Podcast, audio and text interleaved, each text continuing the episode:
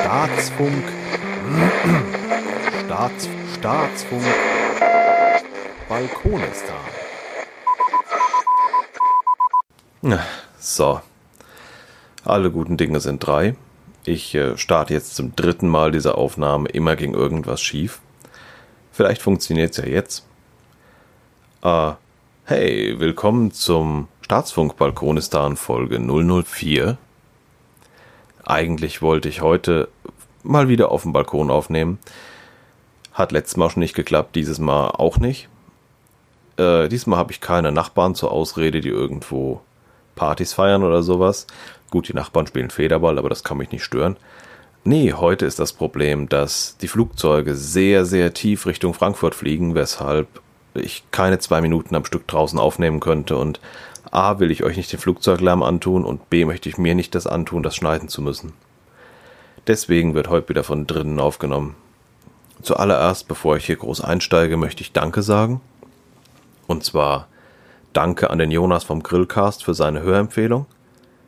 Die kann ich nur zurückgeben. Kinder, hört den Grillcast. Weil Grillen eine sehr, sehr schöne Beschäftigung ist und wenn man es gut kann, umso besser. Das zweite Danke dieser Folge geht an die Dela. Vielen Dank für deinen Kommentar. Vergifte dich nicht mit den Chrysanthemenblüten. Kauf nur Speisechrysanthemen. Und das dritte Danke geht an den Radinger, den ich mal wieder als technisches Versuchskaninchen benutzt habe. Scheinbar kommen jetzt endlich im M4A-Feed auch die Kapitelmarken mit. Yay, Kapitelmarken. Danke dir für deine Geduld mit mir. Da äh, schlage ich dann auch direkt den Bogen. Kapitelmarken ist nämlich ein gutes Stichwort. Äh, die kommen nur mit, weil ich jetzt dieses Orphonic benutze. Ich gebe mich da wohl geschlagen. Funktioniert echt gut. Und auch allen anderen, die auf Twitter oder auf der balkonistan.kurz.ds Seite resoniert haben. Vielen Dank für euer Feedback, finde ich saugut. Noch eine kleine Ankündigung an dieser Stelle. Bislang gab es noch die alte balkonistan.wordpress.com Seite. Die werde ich jetzt die Tage mal platt machen. Die braucht ja kein Mensch mehr. So, gucken wir mal. Erstes Thema heute wird sein Lakritze kochen. Von Zeit zu Zeit überkommt mich der Ehrgeiz und ich versuche seltsame Dinge in der Küche zu tun. Dieses Mal habe ich gedacht, ich versuche mal selber Lakritze zu kochen, weil ich mag Lakritz sehr, sehr gerne und hatte noch ein Päckchen mit hier so klein gehackter Süßholzwurzel rumliegen. Als Tee natürlich auch sehr geil, aber ich dachte mir Lakritze selber gemacht, probierst du mal. Kann ja nicht so schwer sein.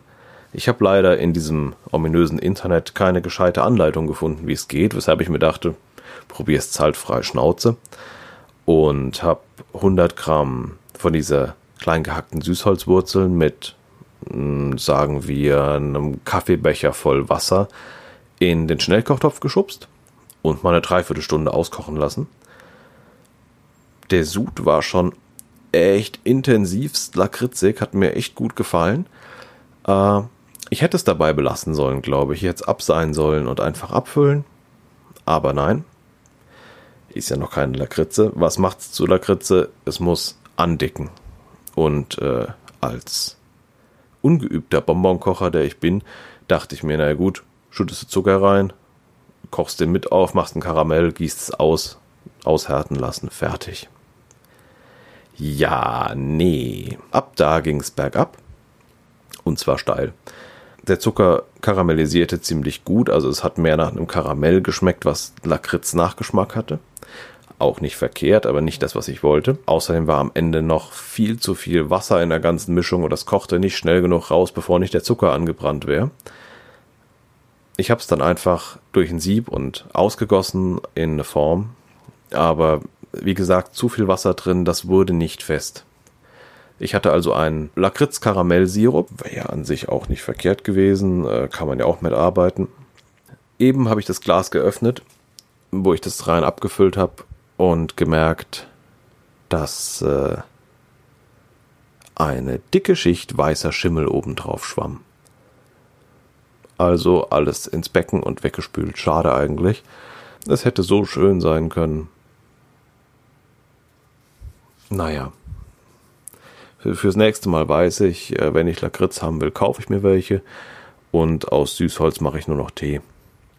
Das wäre auch dann mein heutiger Tee gewesen, Minze Süßholz. Aus aktuellem Anlass gibt es dann halt nur einen Minztee. Aber zumindest ist das eigene Minze vom Balkon und äh,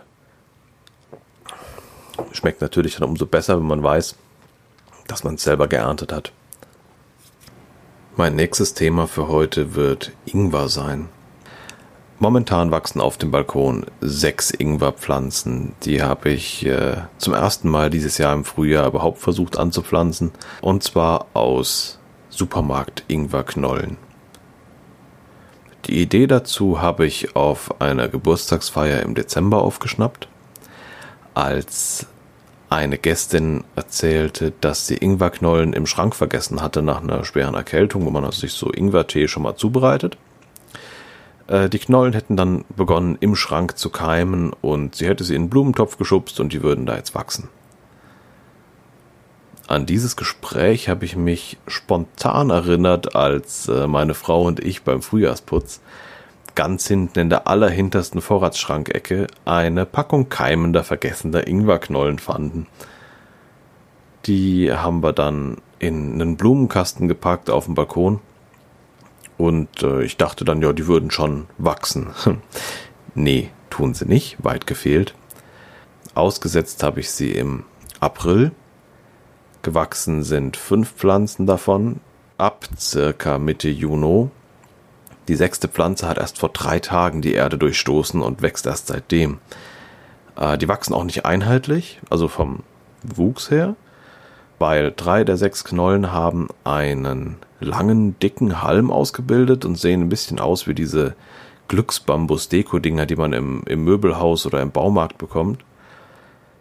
Die anderen drei haben Grünzeug ausgebildet und sehen so ein bisschen aus wie so Grasbüschel auf einer Wiese. Ich lasse die jetzt einfach mal so stehen, warte, was passiert. Die sind jetzt alle 20 cm, 25 cm hoch, außer die, die halt erst jetzt vor drei Tagen durch die Erde kamen. Ich lasse das mal so wachsen. Angeblich würden die im Herbst dann verwelken wie Kartoffelpflanzen und hätten dann neue Knollen unter der Erde ausgebildet, die man ernten könnte ich halte euch da auf dem Laufenden, ob was passiert und was passiert. Äh, ich bin da momentan eher skeptisch und sehe es als großes Experiment an. Mal gucken. So, noch ein Schluck Tee zwischendrin. Für die Stimme. Ja, was ich euch noch erzählen wollte. Ich habe rausgefunden, was ich mit dem, mit dem äh, Stichwort letztes Mal an den Winter denken mir selbst sagen wollte. Wir erinnern uns, Folge 002. Ähm, dahinter steckt Folgendes. Ich habe geplant, ein spezielles Regal zu bauen, und zwar eins, das als äh, Aufbewahrungsstauraumregal fungieren soll und als Gewächshaus. Mein Plan war nämlich, im Frühjahr möglichst früh mit der Aussaat beginnen zu können. Und dazu hatte ich mir Folgendes überlegt, und zwar, das Regal soll eine Grundfläche von 60 mal 30 Zentimetern bekommen damit bekäme ich zwei kleine Blumenkästen hintereinander auf jedes Regalfach. Die Gesamthöhe von dem Regal in etwa zwei Meter. Das hieße dann drei Ebenen, auf denen ich bequem Dinge wachsen lassen kann. Die Rückwand von dem Regal steht dann an der Hauswand. Dadurch kann ich die Abwärme vom Haus vielleicht noch ein bisschen mitnutzen, wenn die Nächte kalt werden. Zusätzlich sollen die Böden jeweils mit einer Styroporplatte isoliert werden damit von unten die Erde und damit die äh, wahrscheinlich zarten Würzelchen nicht so kalt werden. Die Seitenteile von dem Regal will ich fix mit äh, Plexiglas verkleiden, damit ich auch einen gewissen Windschutz habe. Und die Front von dem Regal soll auch mit Plexiglas verkleidet werden, allerdings mit Scharnieren dran, dass man so Klappen hat. So käme von überall Licht dran und äh, ich kann trotzdem dran arbeiten. Mein fantasievolles Hirn bildete dann auch direkt eine zweite Ausführung des Regals. Und zwar habe ich mir überlegt, dass man ja auch noch Sensoren dran machen könnte für Helligkeit, für Luft, für Bodenfeuchte und äh, Luft- und Bodentemperatur. Und äh, die alle an so ein Raspberry Pi dran flanschen, sodass man die Parameter da draußen ein bisschen überwachen kann. Im nächsten Schritt könnte man an die Frontklappen dann kleine Motoren dran bauen, die je nachdem, was für Parameter der Raspberry bekommt, die Klappen öffnen und schließen und über so eine kleine Aquarien- oder Zimmerbrunnenpumpe äh, Wasser in die Blumenkisten reinpumpen.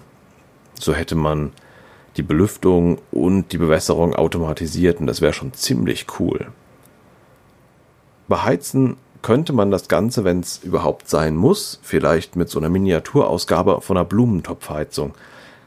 Äh, Blumentopfheizung würde ich dann vielleicht auch nächstes Mal behandeln. Ich finde die Dinger großartig. Äh, was gab's noch Neues? Hm, ich war mal wieder im Shisha-Laden gewesen und habe äh, Anbauteile und Ersatzteile für meine Wasserpfeife besorgt. Der billige Schlauch, der nämlich bei dem Ding standardmäßig dabei war, der ist endgültig hinüber und jetzt habe ich mal einen neuen mit bisschen größerem Durchmesser und einem Glasmundstück dazu geholt. Äh, da zieht sich jetzt um einiges leichter und gleichmäßiger und man hat nicht mehr diese äh, Rostbröckchen im Mund, weil der alte Schlauch sich innen drin doch ziemlich aufgelöst hat. Außerdem habe ich mir einen Kaminkopf für die Shisha geleistet. Ich hatte nämlich bislang folgendes Problem. Ich bin umgestiegen von Selbstzünderkohle auf Naturkohle. Die ist ein bisschen geschmacksneutraler und hält länger. Der Nachteil daran ist allerdings, richtige Kohle wird halt sackheiß. Das heißt, äh, ich konnte auch mit ganz vielen Lagen Alufolie auf dem Kopf und ganz wenig Tabak drin gar nicht so wenig dran ziehen, dass mir der Tabak nicht angebrannt ist. Der Kaminkopf hat jetzt riesige Vorteile, nämlich der Abstand zwischen Tabak und Kohle äh, ist größer. Außerdem kann ich die Kohlen radial weiter weg vom Tabak platzieren und zum dritten kommt die Hitze einfach viel gleichmäßiger an den Tabak ran. Ich muss keine Löcher mehr stechen, sondern habe ein Sieb, was gleichmäßig gelocht ist, wo die Hitze durch kann. Hab also ein viel besseres und kontrollierteres Hitzemanagement bei der ganzen Geschichte. Und äh, hab's jetzt zweimal getestet. Das funktioniert richtig, richtig gut. Macht echt Spaß. Jetzt kann ich mich abends wieder auf den Balkon setzen und äh, Wölkchen in den Himmel pusten, ohne dass ich mich über eklige Geschmäcker ärgern muss oder über äh, rostigen Staub, den ich ausspucken muss. Also schon eine, eine tolle Sache das. Aus der Technikecke gibt es heute eigentlich gar nicht so viel zu vermelden. Äh, ich habe ein bisschen kichern müssen, weil gestern sagte mir der Minister für Neuland und Technik, dass in der einen Woche, wo die neue Seite jetzt online und auf seinem Server ist, äh, schon 2,5 Gigabyte Traffic angefallen sind. Und das finde ich eigentlich ziemlich gut. Das spricht für euch. Weiter so. Alles klar, dann äh, bis zum nächsten Mal. Hoffentlich dann mit den Themen Whisky, Zwiebeln, Dünger, Blumentopfheizung. Ich glaube, da ist für jeden dann was dabei. Macht es gut. Tschö.